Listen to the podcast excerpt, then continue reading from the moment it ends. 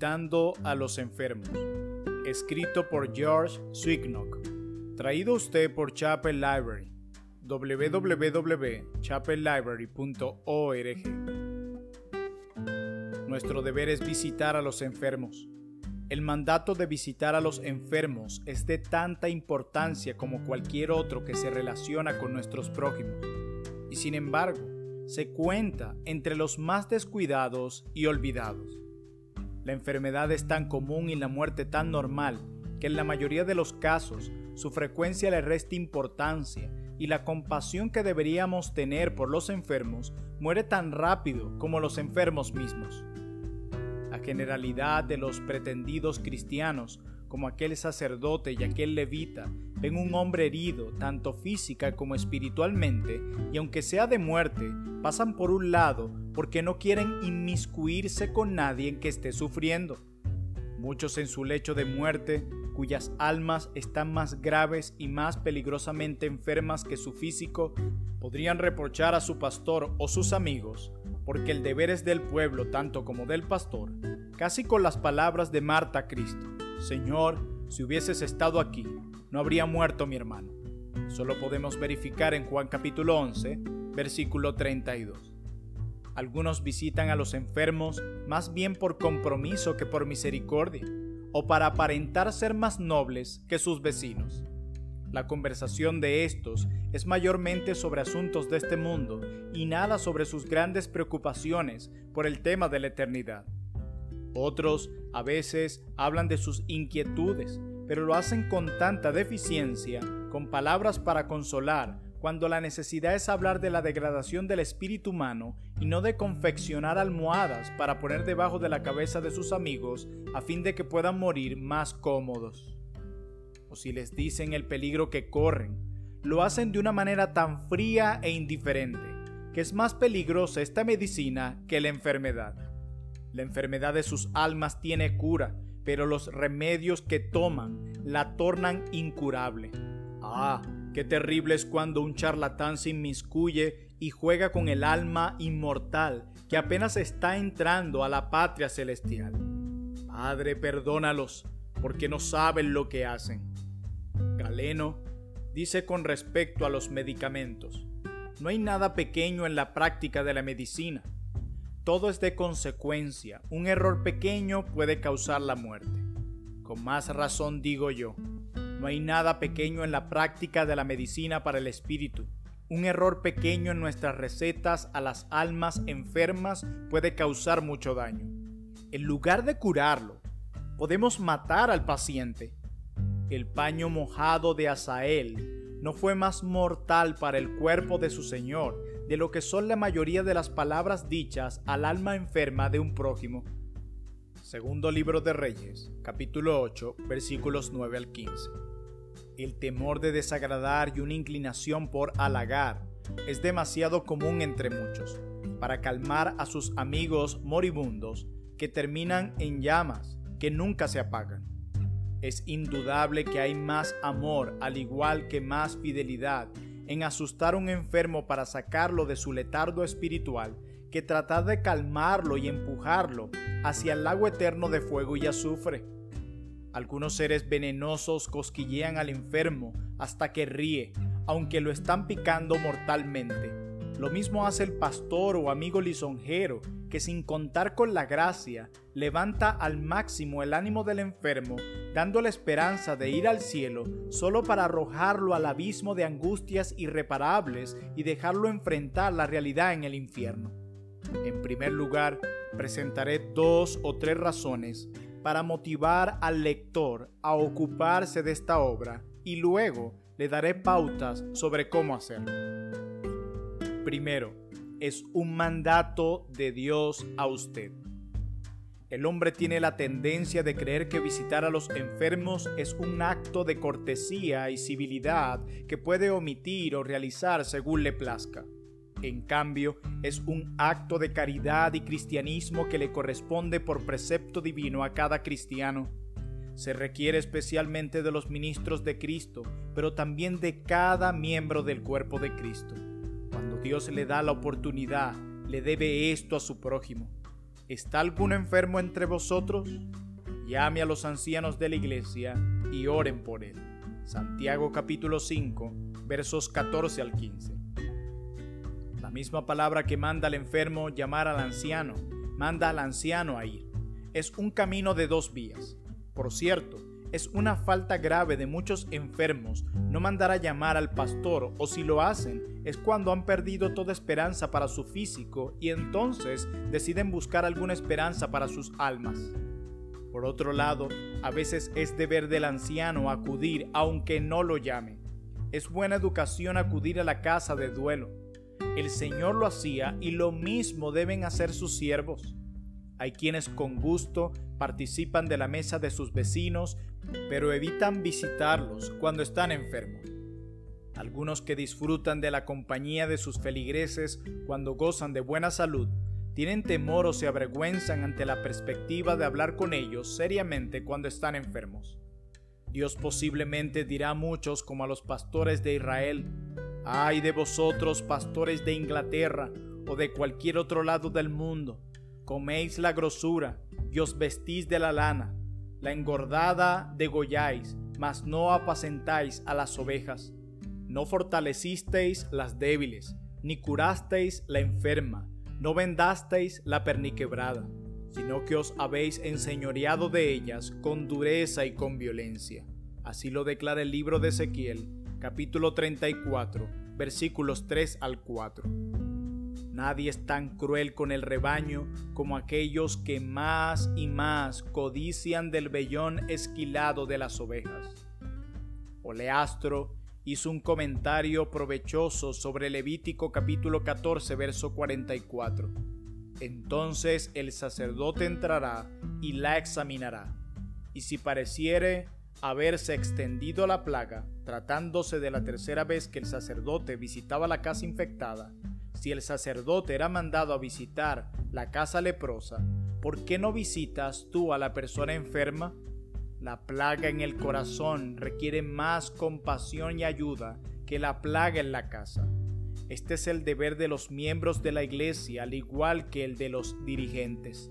Todo cristiano debe amar a su prójimo como a sí mismo, lo cual no puede hacer a menos que le conmueva su enfermedad y trate de mejorar la probabilidad de que su prójimo sea salvo. El verdadero amor como el fuego arde con más fuerza cuando más frío hace. Nuestro deber es asistir a los que mueren de muerte natural, al igual que los que sufren una muerte violenta, así como a los enfermos terminales. Visitar a las personas en su momento de aflicción es un testimonio de la autenticidad de nuestra religión. La santidad y la caridad son como padre e hijo. La religión pura y sin mácula delante de Dios el Padre es esta, visitar a los huérfanos y a las viudas en sus tribulaciones. Así lo declara Santiago capítulo 1 versículo 27. Se menciona aquí solo a los huérfanos y a las viudas, pero están incluidos los enfermos, los extranjeros y los prisioneros, porque generalmente son los más atribulados y más olvidados. Los que han recibido misericordia no pueden menos que mostrar misericordia. Tal como visitar a los que sufren es una señal de misericordia hoy, será una prueba del cristianismo en el gran día. Entonces el rey dirá a los de su derecha, Venid benditos de mi Padre, heredad el reino preparado para vosotros desde la fundación del mundo, porque tuve hambre y me disteis de comer, estuve desnudo y me cubristeis, enfermo y me visitasteis, en la cárcel y vinisteis a mí. Mateo capítulo 25, versos 34 al 36. Las obras de caridad conforman toda la lista como evidencia del derecho de los santos al cielo. Lutero nos da la razón de eso. La conciencia de los impíos justificará a Cristo tanto en la absolución de los santos como en su propia condenación. Aunque los cristianos no dan sus limosnas ni visitan a los enfermos para ser vistos por los hombres, los hombres igual los ven cuando dan muestras de su amor y realizan actos de caridad. Por lo tanto, los que son testigos de la verdadera misericordia de los cristianos se verán forzados a reconocer que la declaración de Cristo se ajusta a la verdad. Segundo, es una oportunidad especial para hacer y recibir el bien. Hacer el bien. Es más necesario hablar de este motivo porque muchos tienden a juzgar que todo esfuerzo que se haga con los enfermos es inútil. Se desaniman al procurar la conversión de hombres profanos en su lecho, dando por hecho que el arrepentimiento de los tales será tan defectuoso como sus cuerpos, aunque estén enfermos de muerte. Pero no aconsejo de ninguna manera que alguien no hable al enfermo de acudir a Dios, y creyendo lo peor que loco por no atender el asunto serio de su alma, creyendo que quizá Dios le dé arrepentimiento en el más allá. Sí, tengo que oponerme a esta sugerencia del diablo que impide a los hombres cumplir con su deber, ya que Dios puede mostrar misericordia a un alma al final. Hay un ejemplo en las escrituras para que nadie se dé por vencido. En algunos, el tiempo de enfermedad es cuando más devoción tienen. Los que desprecian a los hombres piadosos y se burlaban de la santidad cuando gozaban de buena salud, valoran al santo y anhelan su santidad por sobre todas las cosas cuando están postrados en su lecho y se preguntan ante qué Dios santo comparecerán al final de sus días. Como dijo alguien, la enfermedad es la tienda de la virtud y la escuela de los buenos modales. El rey Alfred sabía decir, me encuentro que mejor estoy cuando estoy peor. Mejor en mi alma cuando peor en mi cuerpo. La enfermedad de mi cuerpo es remedio para mi alma. La experiencia diaria nos demuestra que los arrogantes y galantes del mundo, cuyas conciencias no han sido cauterizadas, aunque se entregaron a borracheras, glotonerías, juegos de azar, lascivias y todo tipo de maldades en su juventud y plenitud de sus fuerzas, cuando se debilitan por alguna enfermedad y no tienen esperanza de seguir sobre esta tierra, comienzan a desear haber pasado más provechosamente su tiempo. Son sensibles al hecho de que descuidaron a Dios y a Cristo, a sus almas y a la eternidad.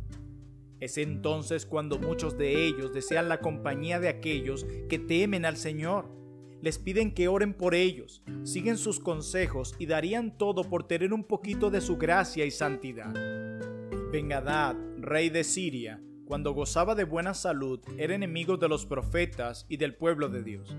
Sin embargo, al enfermar, envía al príncipe Asael que le pregunte al profeta si va a sanar de su enfermedad. Ahora lo hace con un gran obsequio y expresiones por demás de sumisas. Tu hijo Benadad como lo declara segundo libro de Reyes capítulo 8 versículo 9. La enfermedad da a los hombres doble probabilidad de santidad. 1. El enfermo o moribundo pierde todo interés en los placeres terrenales al descubrir por experiencia qué insuficiente y débil consuelo resulta todo lo que existe. Cuando los hombres son fuertes y vigorosos, pueden experimentar y disfrutar de cosas terrenales. Los bienestares carnales les impiden interesarse en lo espiritual. Persiguen los afanes terrenales, como lo hizo Esaú, y dicen que eso les basta. En cambio, la enfermedad les hace ver lo vano de todo lo terrenal. Todos los privilegios, riquezas y placeres del mundo los amargan e impacientan comprenden ahora la vanidad de las cosas que tanto adoraban, que inadecuadas son para levantarse el ánimo, para calmar su dolor, para darle un poquito de paz o conseguirles aunque sea un ápice de aceptación en el mundo venidero y como resultado, cuánto valor pierde lo que el mercado del mundo vende. Bernardo nos cuenta de un hermano suyo, al cual le dio muchos buenos consejos, pero éste, siendo soldado, no los escuchó. Entonces, poniéndole un dedo en el costado, le dijo, Un día te herirá una espada, abriendo paso hasta el corazón, para que te entren las exhortaciones y los consejos. 2. En la enfermedad, por lo general, la conciencia puede expresarse con más libertad y los hombres están más dispuestos a escuchar. en la salud, sus trabajos, amigos, lascivias, deportes u otras actividades carnales cautivan todo su corazón y su tiempo. Silencian su conciencia y hacen oídos sordos a predicadores, aunque estos sean muy directos en tratar de interrumpir sus placeres. Si aquellos usan su autoridad y siguen hablando en el nombre de Dios para prohibir sus necedades, ateísmo, sensualidad y sus profanaciones, igual no escuchan sus llamados y mandatos, ahogando su voz con el ruido de sus sordidos deleites.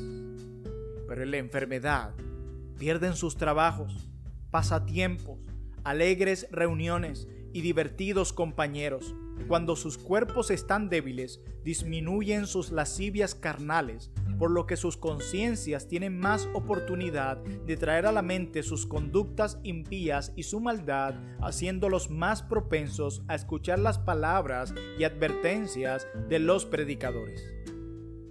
Lector, es de sabios aprovechar el lecho de dolor de tu prójimo para procurar el bien de su alma. George Swingnock, predicador puritano, educado en Cambridge y Oxford, nacido en Myton, Kent, Inglaterra, Reino Unido.